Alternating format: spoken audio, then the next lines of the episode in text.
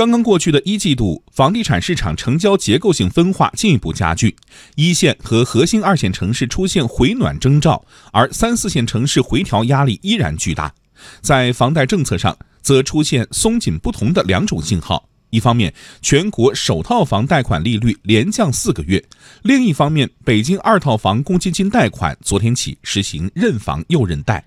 最新监测数据显示。目前，全国首套房贷款平均利率为百分之五点五六，已经回到去年四月份的水平。全国二套房贷款平均利率为百分之五点八九，连续第五个月回落。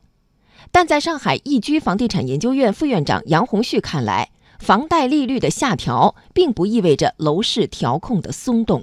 全国的首套房贷利率的下滑。反映的是商业银行机构贷款额度增加之后，他们有意愿是可以有空间降低贷款利率。这是商业银行在房贷方面根据整个货币政策和流动性所采取的商业化的策略的调整，它并不能代表着央行对于房贷这个政策出现了重大的变化。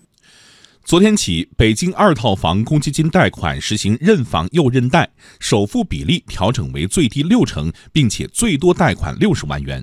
杨红旭认为，这说明一线城市楼市调控目标没有变化。这我认为就是北京啊，还是在执行比较严厉的房贷调控政策。可能还有个小因素是，今年节后部分城市出现了一个小阳春现象，北京表现比较明显，所以呃，北京的这个公积金新政政策。不排除还有应对短期楼市反弹一个情绪骚动的一个预期，来对冲一下这种预期。整个来看，在一线城市和强二线城市，国家稳房价、稳地价、稳房租的调控目标没有发生任何改变。三月份，北京、上海等地的二手房成交被认为出现了小阳春。中原地产首席分析师张大伟分析。北京国管公积金政策的调整，可能将给购房人心理预期上带来一定影响，未来市场很可能比三四月份有所下行。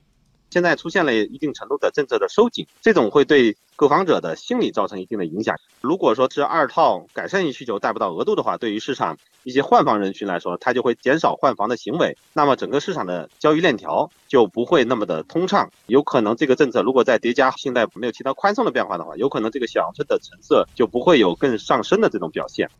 一线和核心二线城市小阳春动力不足。而对于三四线城市来说，因前期需求透支严重，回调压力依然巨大。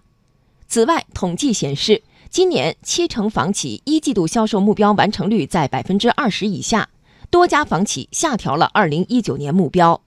业内人士普遍认为，今年全国房地产市场预计不会出现成交量和成交价大涨的格局。